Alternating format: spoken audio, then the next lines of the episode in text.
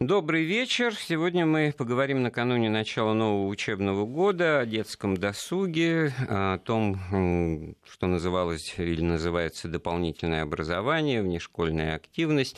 Ну, право слово, летом проблемы с детьми у нас какие, как от них подольше избавиться и качественно дать им отдохнуть.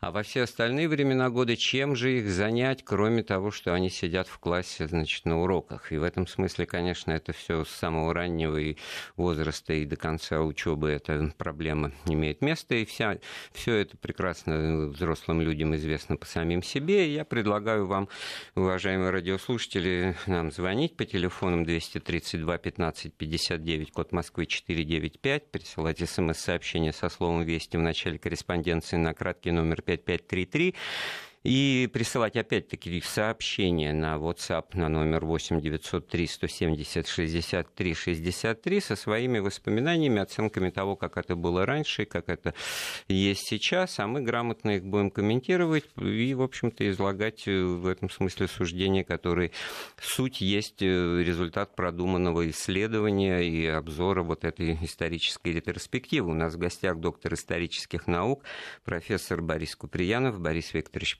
приветствую вас. Добрый вечер. Ведущий аналитик Центра социально-экономического развития школы, Института образования, Высшей школы экономики. Это я еще пропустил добрых шесть слов из названия. Девять. Ну, девять, да. Из названия того, что. Ну вот э, не, не, не читайте мне цифры, я гуманитарий. Да, позвольте начать. Вот, кстати говоря, Борис Викторович, ты вспомнил про это гениальное стихотворение Агнии Барто. Драм-кружок, кружок по фото, хор-кружок «Мне петь охота», за кружок по рисованию тоже все голосовали. А Мария, Иван... а Мария Марковна сказала, когда шла вчера из зала, драм-кружок, кружок по фото, это слишком много что ты, выбирай себе, дружок, один какой-нибудь кружок. Ну, я выбрала по фото, но еще мне петь охота, и за кружок по рисованию тоже все голосовали. Кстати, очень интересное стихотворение, достаточно длинное, и, в общем-то, может быть, к нему мы еще вернемся. Но в самом деле, ведь э, что получается по своим там школьным годам чудесным, 60-е годы ответственно беру на себя, э, эм, с половины девятого утра до половины третьего учишься честно, так сказать. Потом ведь еще домашнее задание надо э, делать. Э, такое условие было. Может быть, сейчас это уже не, везде, не, в, не во всех классах, а тогда понятно, что вечер же тоже занят. И где-то в, в перерывах между этим надо еще как-то культурно, социально развиваться, заниматься общественной работой. Ну и в частности, вот как это в моем случае было, там играть в теннис, хотя было понятно, что там профессионального теннисиста из меня не получится общества, но это было серьезное спорт общества труд, это э, корты на шахтере, значит, в Сокольниках, там на улице Короленко, и вообще их во всей Москве было всего 8 крытых э, кортов, серьезная, так сказать, забота так сказать, о физкультурном развитии, спортивном и прочее. Ходил я туда все эти школьные годы, занимался там, в соревнованиях играл. И все было понятно, что вот лишнего времени э, нет. И поэтому, значит, переутомлен ребенок. И все это, наверное, тоже ну, будут вспоминать. Наверное, сегодня родители не менее озабочены вот э, распределением времени да, э, ребенка и вот этой вот тема как бы, да, достаточности, недостаточности нагрузки, она действительно обсуждается. Хотя сегодня, конечно, за свободное время ребенка очень серьезно взялась школа. То есть и поэтому, э, так скажем, на дополнительное образование иногда просто не хватает времени. Вот. Во-первых, надо уточнить, что, наверное, все-таки вот советские времена, э, было и нравы тогда, они же разные были, да? Конечно, Очень, конечно. причем. Конечно, да. то есть... Э, вообще... С учетом возраста, я просто продолжу мысль, да. Э, людям свойственно вспоминать, но это в основном, наверное, будут 80-е, даже 90-е ну, основная начало, масса, да? да, конечно. А вот если как бы копнуть поглубже, откуда все, так сказать, затевалось, то, наверное, это надо и Надежду Константиновну вспомнить. Несомненно. Вообще у нас скоро будет э, такая интересная дата, у нас сейчас 16-й год, да, через два года будет столетие э, внешкольного воспитания, внешкольного образования, дополнительного образования. То есть вот 100 лет этому институту. То есть, mm. И это достаточно все таки большой срок. На самом деле отцы-основатели, то есть ну, Крупская, Шацкий, отчасти Макаренко, Луначарский, несомненно, они придумали совершенно уникальную машину, уникальную, которую не было ни Нет, в, в царской России не было. Не, не только в царской России, Вообще в принципе, ее не было вот по масштабам, то есть государственная система внешкольного образования, ее, так сказать, не было нигде. То есть это было чисто советское изобретение. Вот, и мы ведем его отчет с 1918 года созданием а, значит, станции юных натуралистов здесь, в Москве. Вот, хотя там можно, некоторые оспаривают а, значит, эту дату, потому что, допустим, музыкальное образование да, в Российской империи, оно было, оно не было государственной системой, но отдельные музыкальные школы и даже целая, ну, как бы мы сейчас сказали, целая сеть, она, в общем-то, где-то лет на 50 а драм-кружки были как бы в каждой уважающей себя интеллигентной семье, а семьи были большие, поэтому не надо было драм кружков, хотя были в Литве, недавно вот, делал знаете, были вы сейчас зацепили очень интересную тему по поводу вот большой семьи, да, потому что на самом деле, если говорить вот с точки зрения такого исторического процесса, возникновение внешкольного образования, оно обусловлено тем, что как раз вот к началу 20 века патриархальная семья во всем мире разрушается.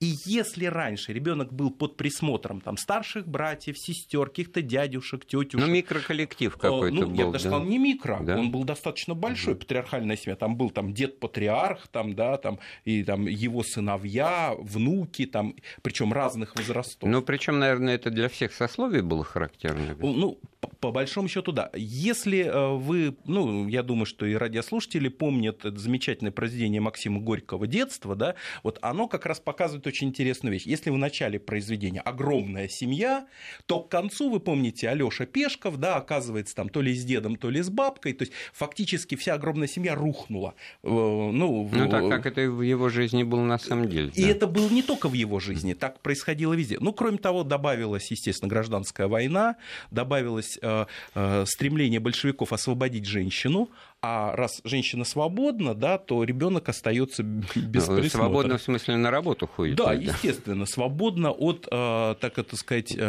принуждения быть домохозяйкой там, да, и так далее, и так далее. Ну, в немецком варианте Кюхен, Кирхен да, и да, да, да, Киндер, да, да, да, да, вот да. это вот действительно было заменено. И вы возвращаетесь к мысли о том, что действительно такой супер-мегапроект. Мегапроект, советский... суть которого была прежде всего занять ребенка. Знаете, интересный такой факт, что в 1965 году было всесоюзное совещание по вопросам а, тогда внешкольного воспитания, и в целом ряде выступлений совершенно четко просматривается э, все та же мысль, что главное это все-таки занять э, ребенка. То есть, по большому счету, вот эта тема, э, так сказать, организации приемлемого в социальном плане, значит, социально приемлемых занятий детей в свободное время, это все-таки вот эта ключевая как бы функция была внешкольного образования, внешкольного воспитания. Сегодня, конечно, дополнительное образование образование, оно пытается как бы заявить себя как а, образование, то есть как бы, да, как э, нечто, вот э, не, не в свободное время, мы не досуг занимаем, а мы даем ребенку образование. Хотя на самом деле это вот ключевое как бы противоречие этой истории. Вот, и получается, что с одной стороны, то, что ребенок переутомлен, это говорилось годами, это в свой адрес помню, и потому что еще, конечно же, надо было и учиться первым делом а уже в старших классах думать серьезно о том, куда будешь поступать, и там тема репетиторов, каких-то курсов э, э, подготовительных там и прочее, прочее, то есть в рамках, собственно, учебы как образование, плюс вот эта вот активность, ну, общественная, такая интеллектуальная, э, драм-кружки, угу. вот то, что вот Агния Бартова, значит, нам давно подметила про другие годы, прям скажем, да, это же, наверное, все таки касалось 50-х. Ну, да, 50-е, наверное, вот. да. И, и в этом смысле, конечно, мы вот как-то даже странно, я смотрю, сколько минут говорим, ни, ни, ни разу еще у нас слово «деньги» не прозвучало, хотя это тема, на которую любой разговор сейчас выходит на раз-два.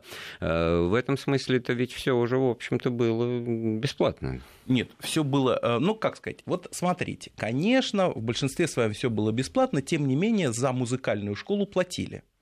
Вот, а, причем платили, это были для многих семей ну, вполне доступные деньги, вот, но тем не менее, а, так сказать, это такая практика была. И вот, кстати, а, сейчас есть целый ряд по этому поводу проблем, тогда не было. Тогда считалось возможным, что часть денег это из бюджета идет, а часть денег из, от родителей.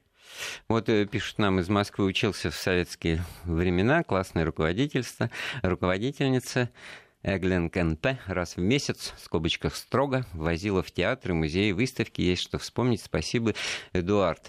Э, ну, действительно, я вот э, помню начало 60-х годов, эти поездки тоже в театр. Так ведь еще учительница, я помню, учила, как стоять, как ехать в метро в вагоне. Надо стоять ноги, значит, вот по ходу движения, чтобы не упасть, чтобы не качало. Надо куда пройти, в какой угол встать. То есть это была социализация на э, первичном уровне очень важно. И, и даже поход еще театр еще далеко, а ты уже получаешь образование как. Вы знаете, я бы здесь все-таки разделил. Конечно, ну, наверное, в обыденном сознании мы э, воспринимаем, ну, как бы, вот, ну, мир целостно, да, но все-таки э, то, что учительница, классный руководитель возила детей в театр, это была так называемая внеклассная работа. То есть это работа классного руководителя, воспитательная работа в школе. А вот то, что мы называем сегодня дополнительным образованием, это все все-таки, собственно, кружки, да, которые были и в школе, но были и в значительном числе за пределами. Да, то есть это были дворцы пионеров, станции юных натуралистов, станции туристов, э, детские железные дороги, кстати говоря, да, то есть и детские речные пароходства, и много всего такого разнообразного, вот, что... Ну, но что, что было и ушло, или вот все таки вы до эфира сказали, что 80% услуг э, такого рода оказывается, во-первых, бесплатно. бесплатно. Я думаю, будут многие удивлены этому, потому что сейчас только и обсуждается с родителями, сколько надо сдавать и, и на что. Нет, но дело в том, что давайте так. Вот у нас есть целый ряд регионов российских, да, где дополнительное образование, я бы сказал так, на уровне регионального правительства, на уровне субъекта федерации, да, воспринимается как элемент социальной политики. И поэтому, э, значит, э, органы управления образованием и, соответственно, там губернаторы, администрации не идут активно э, по той линии, по которой, ну, на мой взгляд, было бы логично идти, то есть расширение спектра платных услуг в дополнительном. У нас а, больше всего платные услуги в дополнительном образовании по отношению к дошкольникам, вот эти вот развивашки так называемые. Mm-hmm. Но там, на самом деле, эм, я бы так, знаете, очень осторожно бы сказал по этому поводу, что не всегда, а, значит, вот то, что позиционируется или так, предъявляется как развитие ребенка, вот иногда это достаточно такие простые, сокращенные варианты первого класса. Да тут просто родителям, вот исходя из того, что живут они теми семьями, семьями, которые будут не патриархальны, некуда деваться, потому что это хорошо, если мобильная молодая мама за рулем, она вот себя тратит и возит, и готова это делать. Нет. Но действительно... Нет, с дошкольниками, с дошкольниками там ситуация как раз такая. То есть возят и водят только те, у кого есть э, возможности. У нас, конечно, э, важную роль играет бабушка, то есть, вот, мне кажется, это недооцененная фигура в дополнительном образовании российском, эффект бабушки. То есть, ну, когда как есть... же недооцененный? Там, где есть бабушка, там все нормально, там бастион. Вот. Но мамы, действительно мамы, а вот как показывают наши исследования на спортивные занятия дошкольников, и папы очень многие водят детей. Ну, значит, есть такое, знаете, сегодня среди директоров московских школ такое интересное понятие. Новый российский родитель родитель. Вот, новый российский родитель – это тот родитель, который активно занимается организацией свободного времени дошкольника. Причем а, вот у меня такое, знаете, пока ребенок не пошел в первый класс, все родители убеждены в том, что их дети гениальны. А вот где-то на протяжении первого-второго класса это убеждение несколько, так скажем, ну, подвергается такому колебанию со стороны а школы. А как вот с точки зрения изменения целеполагания вообще для чего все это делается? Тут несколько же точек зрения. Значит, э, ребенок должен быть счастлив, пожалуйста, одна позиция. Ребенок должен быть накормлен. Угу. Это в скобочках бабушка скорее так да, сформулирует. Да. И ребенок должен уставать и ложиться спать без задних ног. И, так сказать, все, вот тогда миссия выполнена. Третья. Там условно дедушка или, так сказать, э, какой деспот-отец. Да. Нет, дело в том, что в этом плане э, три года назад, в 2013 году, Высшая школа экономики вместе с Левада-центром провела беспрецедентное исследование, э, социологическое исследование родителей. Было опрошено э, более 5000 родителей в 60 регионах России. И вот ответ на вопрос, который вы задаете, да, что главное, да, он достаточно четко просматривается. Действительно, родитель запрашивает у дополнительного образования, собственно, вот эти моменты радости, счастья, компенсации вот этого школьного некого прессинга, да, то есть э, оценивание, школа ведь все время оценивает ребенка, а дополнительное образование, оно... Да, при... это же все время какой-то барьер, надо, вот, у некоторых это комплексы рождает, потому что вот, э, надо же перепрыгивать экзамен да. какой-то, соревнование, там первые еще, еще награды какие-то раздают, это все, в общем-то, нет, вы на разных детей если, по-разному действует, да. Если в дополнительном образовании какие бы награды ни раздавали, оно вот по посылу своему, оно как бы ребенка поддерживает все равно, оно находит те слова и те возможности. Ну, может быть, я исключу а, отчасти отсюда спортивные школы Олимпийского резерва, где, собственно, идет серьезная такая вот история, сравнение результатов, да, а в основном дополнительное образование... Ой, вы знаете, насколько там серьезно? Я тут Нет. вот летом был картинку, значит, из дома отдыха подмосковного, ну, там все с детьми отдыхают от 0 до 15, и вот два подростка лет 13 в, в майках футбольных и известного всенародно любимого футбольного клуба с номерами, фамилиями, причем так я понимаю, что фамилия это их собственные, а другие ребята им предлагают, пойдем в футбол сыграем, там стадион, все. Они говорят, нам нельзя, мы профессионалы. Мы так вот просто абы с кем вот в футбол не играем. И, в общем, ну, ты знаете... начинаешь понимать, что да, это уже 13 лет, но человек уже заточен на какую-то э, профессию, контракты, договоры. Он... Ну, вообще, конечно, вот э, детская мифология, связанная с футболом, она, мне кажется, ждет своего исследователя серьезного. Но с другой стороны, при всем том, при некоторых рисках, которые, конечно, здесь есть, дополнительное образование дает ребенку некую идентичность. То есть есть э, это на уровне хотя бы игры, да, вот, кстати, в том же э, стихотворении Барто, да, то есть там девочку спрашивают, а кем ты хочешь стать, да, и она говорит, я хочу стать летчицей, да, то есть вот этот вот момент некого поиска ребенком вот своего какого-то, пусть э, несколько такого иллюзорного, игрового варианта, да, то есть кто я, да, и какой я, и кем я хочу быть. Дополнительное образование действительно, оно заточено на решение этой задачи. Вот, кстати говоря, обещал немножко дальше процитировать Барто. Нам задание дано, чтение и грамматика, а я сижу, гляжу в окно, и вдруг там вижу мальчика. Он говорит, иди сюда, я тебе и риску дам, а я говорю, у меня нагрузки по-немецки и по-русски. То есть, вот я думаю, никто до этого места Магни Барта не дочитывал. Там уже такие э, в подтексте вещи заложены, которые система образования советская и, так сказать, руководители ее, но и партийное начальство, оно не могло, конечно, тоже не иметь в виду. Давайте вот вернемся к тому тезису, который мы сформулировали в начале разговора о том, в чем же была вот задача такого мегапроекта по внешкольному воспитанию детей. Э, и не просто потому, что так получилось, что все семья, она, так сказать, угу. препарировалась и стала другой. Это же было понятно, идеологически, партийно и все такое прочее. Вот как вот с этим дело ну, обстояло? Ну, на самом деле, значит, мы э, начали говорить о начале мегапроекта, да, то есть который э, возник ну, в 20-е годы. Да, вот. Затем, конечно же, вот когда мы посмотрим конец 20-х, э, начало 30-х годов, все те, кто эту систему придумывал, их всех отстранили. То есть Луначарского отправили послом, Крупскую отправили на библиотечное дело, кто-то успел умереть, кто-то, значит, оказался там тоже не, не очень как бы пределе. То есть, по большому счету, а, вот задумку реализовывали другие люди и уже реализовывали с несколько, ну, будем говорить, э, более так скажем, ну, боюсь этого слова, но все-таки скажу, более тоталитарными, конечно, ну, вот, значит, начало 20-х годов, это вот хорошо всем известный пример Республика Шкит, какая-то там школьная демократия, выбор. Но это, конечно, может быть и игра, это может быть и... Нет, это была не только игра. Дело в том, что вот если взять педагогическую энциклопедию 28 -го года, то мы с вами увидим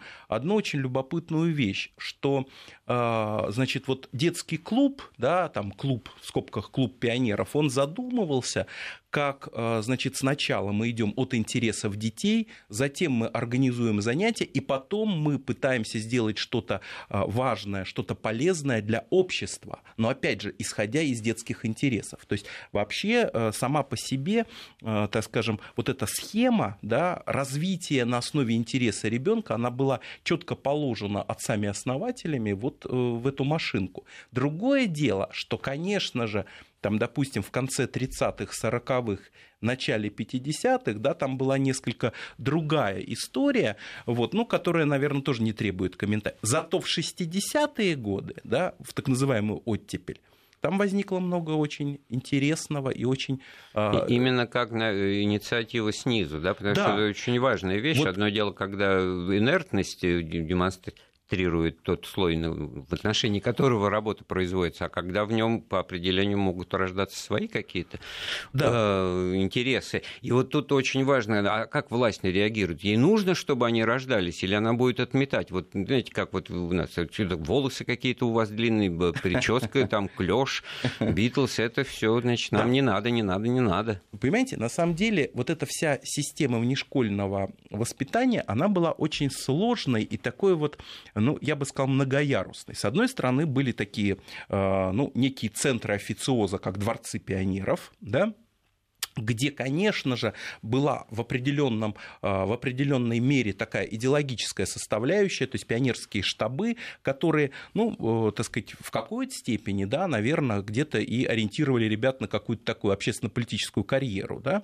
Были, а, значит, группы чтецов, которые приветствовали партийные съезды, это тоже все было, безусловно. А с другой стороны, были комнаты школьника при ЖЭКах, были детские секторы в клубах и во дворцах культуры, Э, предприятий крупных, где вот эта вот э, ситуация со свободой была значительно более ощутима. То есть там не было такого жесткого идеологического влияния. Так, и кроме того, значит, ну, элементарный просто кружок в школе, там, э, спортивный, шахматы, вот там, кстати, об этом пишут, там, или как вот у нас в школе был там какой-то музыкальный кружок, в который, значит, учитель активно всех приглашал, и я тоже там даже бренчал вот на, балалай, на балалайке, значит, меня поймали выходящим из столовой однажды, значит, и пригласили этим делом заниматься, но я довольно быстро остыл, но вот хороший пример э, от тех тех вот временах оттепели вы упомянули, ведь в Ленинграде возник вот после полета Гагарина именно как инициатива снизу, да, вот этот. Да, значит, э, действительно, это очень такая вот э, хрестоматийная история. Значит, полетел Гагарин, мы все представляем, э, так сказать, воодушевление народа, которое охватило, в общем-то, и детей, и подростков, и действительно, так сказать, в детский парк Э, пришли подростки и студенты, которые э, их встретил замдиректор, сказал, ребята, вы в какой кружок вы хотите записаться? Они говорят, мы не хотим э, записываться в кружок, мы пришли с идеей создать в Ленинграде клуб юных космонавтов. И вот само по себе как бы создать клуб юных космонавтов замдиректора их поддержал. Более того, они, э, ну, а кто будет с ними работать из взрослых? И они в газете Ленинградского обкома комсомола, газета «Смена», вот они объявили конкурс на то, чтобы... Э, ну, прекрасный и, пример того, да. как, так сказать, снизу можно это, это все, так сказать, подхватить. Напоминаю, у нас в гостях профессор Борис Куприянов. Мы продолжим разговор после выпуска новостей. Напоминаю, у нас в гостях сегодня доктор исторических наук, профессор Борис Куприянов, специалист по вопросам дополнительного образования, внешкольного, внеклассного. Кстати говоря, разница в этом, оказывается, есть принципиальная. Что такое внешкольное, что такое внеклассное? Может быть, в двух словах напомнить? Ну, здесь Э, разница, так сказать, ну, прежде всего по месту, да, я уж так, извините, может быть, так сказать, несколько простовато объясняю, да, то есть одно дело... Нет, как... это приветствуется. Да? вот, одно дело, когда, э, значит, э, те или иные активности организуются в виде кружков да, э, по интересам детей, а, либо вне школы, да, либо э, значит, школьные кружки. Это вот то, что мы называем, а, называли раньше а, значит, внешкольной работой. Вот. А внеклассная работа, она велась классным руководителем, она велась в рамках жизни пионерского отряда комсомольской группы. Да, то есть, ну, будем говорить, она была связана с жизнью непосредственно школьного коллектива детского. Выскажусь столь же просто, субъекты социализации, там другие немножко да, выступают, потому что не только школа, да. Вот. А на самом-то деле вот интересные вещи, вот даже вот отталкиваясь от информационного ряда сегодняшнего дня. Ведь крупные спортивные значит, достижения, уже можно сказать, профессиональные спортсмены, а возраст э, школьный в этом смысле какие-то определенные риски возникают. Это как-то учитывалось и как это учитывается, вот это вот так, э, занятие в ну, спортшколах? Дело в том, что, конечно, э, так сказать, с одной стороны, дополнительное образование, нынешнее, а внешкольная работа в прошлые годы, да, она была связана э, с поддержкой талантов детских, да, талантов во всех сферах и особенно ну, таких исключительных как бы, способностей детей в спорте, э, в искусстве и так далее. И, конечно, в этом плане вот эти противоречия, о которых вы говорите, они были всегда. То есть те дети, которые концентрировались на каком-то одном занятии, занятий, либо, так сказать, на там, художественной гимнастике, либо, так сказать, на игре на фортепиано, да, они, конечно, очень сильно отличались от сверстников и требовали особых условий. Насколько это приветствовалось, насколько это считалось нормальным. Вот в советские времена, во времена моего детства, ну, процветало детское кино, огромное количество фильмов. Вот «Республика Шкит» — это только вершина айсберга, да, и студии детские, юношеские, и десятки вот людей, которые сейчас вот состарились, да, и, как правило, судьба-то у них общем-то, не дай бог или не ахти. Вот. И это тоже вот в свое время мне мама, как киноработник, говорил, что не надо этим вот туда лезть, потому что это все, так сказать, ну, сломанные судьбы даже получается. Раннее взросление, не успевает человек понять, психика ломается, э, не успевает человек толком ничему научиться, а потом выясняется, что его даже в театральное училище не берут. А со спортом то же самое. Ты в 18 лет уже ветеран, там уже там, такой пластики тела, как для гимнастики, у тебя уже нет, и все, спасибо, до свидания. Нет, на самом деле, конечно, риски есть, они были всегда, и по большому счету они связаны с деятельностью конкретного тренера, конкретной как бы э, там спортивной школы или музыкальной школы, которая, ну, э, таким образом с ребенком э, работала, чтобы у него были шансы, да, дальнейшего какого-то развития, если вдруг в его спортивной или художественной карьере произойдут какие-то, ну, неблагоприятные события. Другое дело, что, конечно, этой системы и не было, то есть вот система э, защиты ребенка в случае неудачной, вот это, ее не было, про это э, практически не говорилось и не писалось, хотя действительно вы абсолютно правы, это, эта проблема, э, наверное, достойна своего исследователя, и здесь можно на это дело посмотреть. Даже с другой стороны, конечно, драм-кружки, школьные спектакли, это ну, нормальное явление такого культурного развития, они вот до революции процветали, что называется, просто вот в домах, усадьбах там и так далее, и так далее на частном уровне. А в советские времена в школах это тоже все было и не ради того, чтобы участвовать в конкурсе, хотя мы участвовали, я помню, там с каким-то там Чаполино продвинутой постановкой, где было шесть Чаполинов. Ну, просто учительница ходила в театр на Таганке, видела, значит, там соответствующие спектакли. На самом деле, вот мне кажется, вы сейчас э, очень э, так хорошо подвели к э, тому, чтобы различить внешкольную и внеклассную систему. Вот внешкольная система, да, внешкольная внешкольные кружки в большинстве своем, отчасти школьные, да, они работали на то, чтобы ребенка вовлечь в занятие театром. А вот внеклассная работа, она давала тот опыт жизни, общения, взаимодействия, общей культуры, то есть не э, ставя перед собой задачу вовлечения ребенка, собственно, в театральное Хорошо, творчество. давайте вот, ну, театр вы в качестве примера здесь привели, как я понимаю. Вот угу. мы говорили об этом интересном действительно явлении, как инициатива снизу, самостоятельная, никем, так сказать, не инспирированная, да, э, клуб э, юных космонавтов, да, угу в Ленинграде, в одном из, э, так сказать, парков. парков да? Он, детских, да. он же до сих пор существует. Да, самое интересное... И что, они действительно какие-то серьезные вещи, или это просто вот, э, ну, ну надо пришли, сказать, поговорили о космосе? Среди выпускников клуба есть реальные космонавты. Вот, то есть один, правда, вот который слетал в космос, но тем не менее, есть несколько человек, которые были включены в состав отряда космонавтов, они в космос не полетели, но они этим занимались. Это уже показатель безусловно, того, что это Безусловно, то есть это показатель того, что это не имитационная, не игровая активность, а это, так сказать, некая реалия.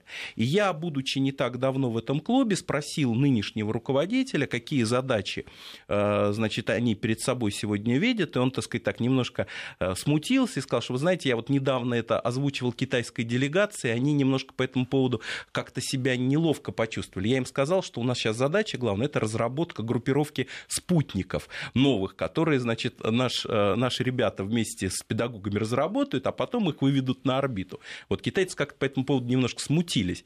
Вот. Ну, то есть э, это очень серьезная сама по себе ну, история. Понятно, да, куда они попали, в суперсекретное ведомство, а на самом-то деле это все только, так сказать, игра, воображение или... Нет, нет, дело в том, что они действительно сотрудничают с ведущими вузами страны, они э, сотрудничают э, с научно-производственными объединениями.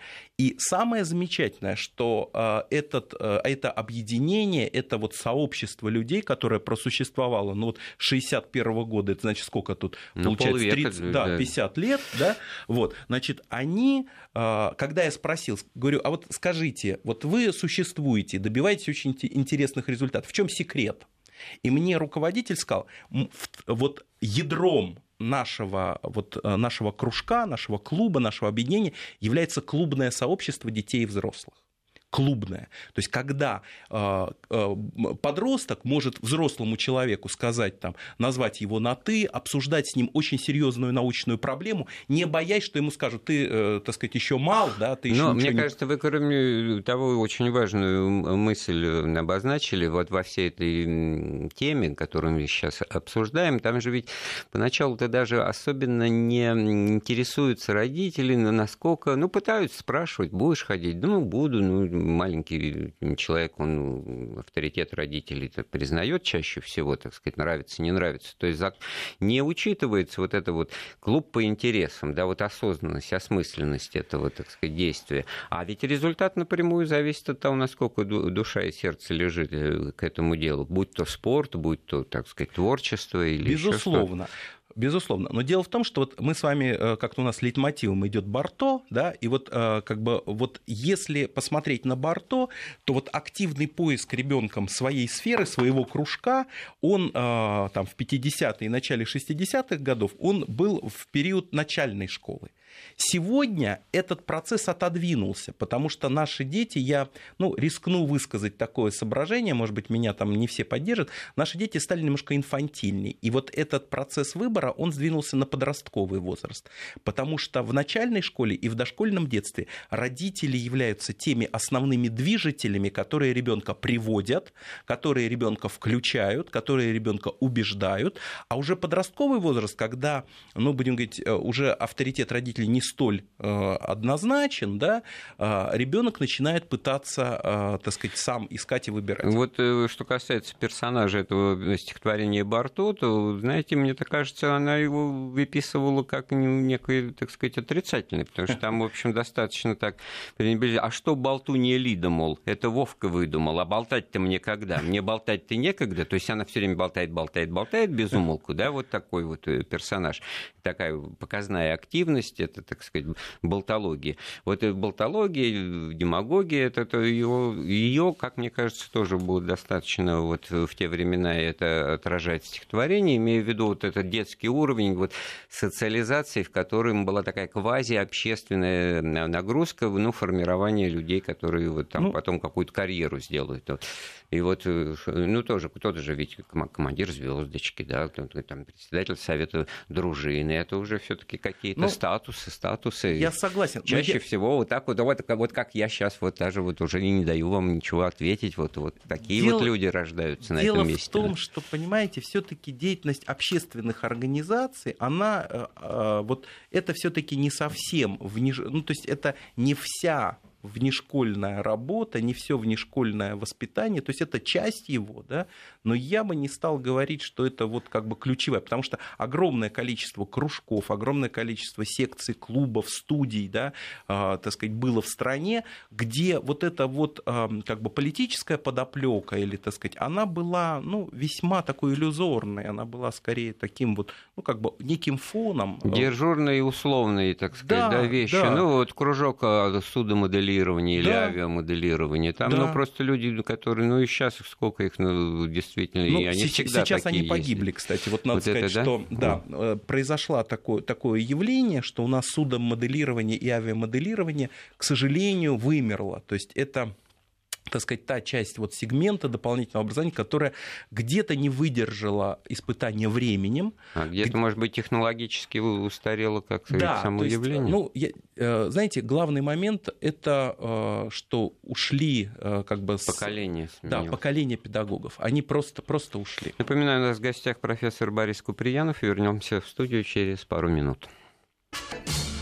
Напоминаю, мы с профессором Борисом Куприяновым вспоминаем, каков был детский досуг в СССР, как были организованы кружки, спортивные секции, как вообще была идеология того понимания, чем должны заниматься дети после школы и насколько они должны чем-то другим заниматься. Наши реквизиты телефон 232 15 59, код Москвы 495, смс-портал, сообщение с, со словом «Вести» в начале корреспонденции на краткий номер 5533. И вот Борис Викторович нам пишет из Псковской области, боксом и радиотехникой занимался в Дворце пионеров, пригодилось все. Радиотехника, слава богу, больше. Андрей Телемастер. И в этом смысле, да, профессиональная ориентация это тоже знаете, очень важный момент. На самом да. деле, вот а, когда мы спросили родителей, вот в том исследовании, которое три года назад мы проводили, мы спросили, а, насколько вот в, ваших, в вашем видении, ожиданиях, да, а, вот эта профессиональная ориентация. Родители поставили ее не, далеко не на первые места, она где-то так в серединке. А вот по результатам то есть получается так, что в этом плане дополнительное образование обеспечивает даже то, чего родители не совсем запрашивают. То есть... Э, а вот еще та мысль, которую развивали до, до, до, до погоды, до, до перерыва, о том, что, конечно, ну, ну все было регламентировано, ну, как бы начальство, вот эта идея дети хозяева школы, она вырождалась в фикцию в этом знаменитом фильме, где Евстигнеев играет этого Дынина, так да, сказать, да, вот да. он же показан, тот да. современный бюрократ, занимающийся образованием детей и детским досугом. И, кстати говоря, на самом деле, и дай бы бог, чтобы и такие были, э, вместо тех, которые порой сейчас э, встречаются. Но вот такая интересная мысль, что вот эти вот ограничения, они которые есть сейчас, они тогда, как бы, так сказать, могли быть сняты путем вот э, партийного вмешательства, да. оперативного, на примере новгородского клуба. Вот. Да, буквально Мы... вот впечатление совершенно свежее. Я был э, позавчера в Великом Новгороде, и там есть знаменитый совершенно детский морской центр, когда-то он назывался Клуб юных моряков,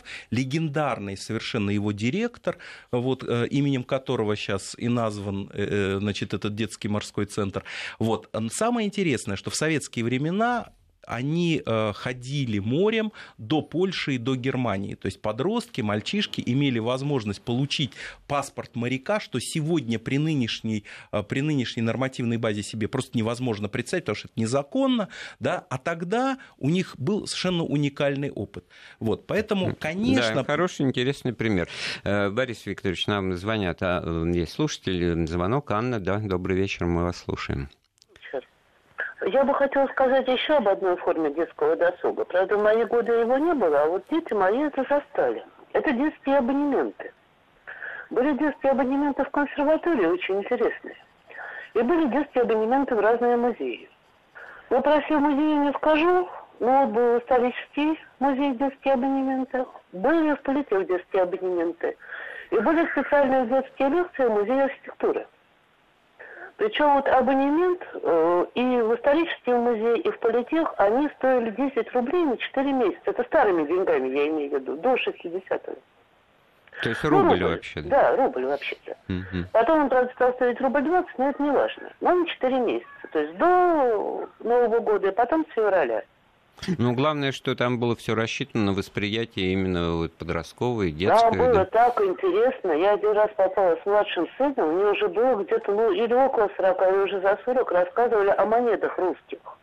Господи, я сидела, заслушивалась. А дети так вообще с открытыми ртами сидели.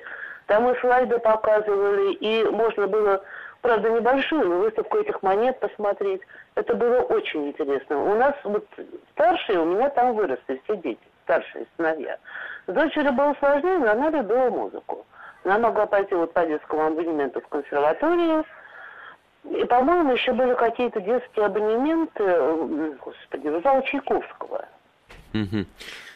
Спасибо, ну очень интересный ну, поворот э, или да. аспект темы, потому что вот все, что мы обсуждали до этого, это как бы, так сказать, ну, знания ковшом, так сказать, выливают, так сказать, все с ложечки кормят, а в данном случае речь идет просто о возможности человека реализовать свой интерес, и, и, и он вправе это ну, сделать. Здесь я бы две вещи вот прокомментировал. Во-первых, конечно, вся система внешкольного воспитания в СССР, она Э, объединяла силы общества, все силы общества, начиная от партийных комсомольских организаций, профсоюзов, да, э, огромного количества, э, так сказать, эм, различных общественных объединений, и ДСАФ, и, э, значит, общество знания, и я сейчас, наверное, всех не перечислю, да, всех объединяло в рамках решения идеологической задачи, связанной с коммунистическим воспитанием детей и молодежи.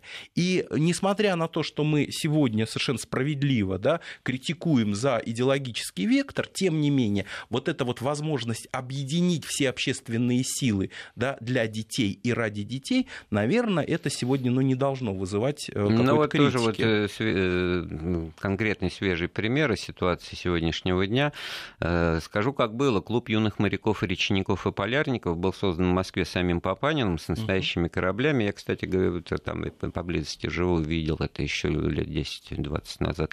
А теперь теперь, да, Департамент образования отказался от кораблей в пользу пеших маршей и хочет уничтожить суда общественного движения.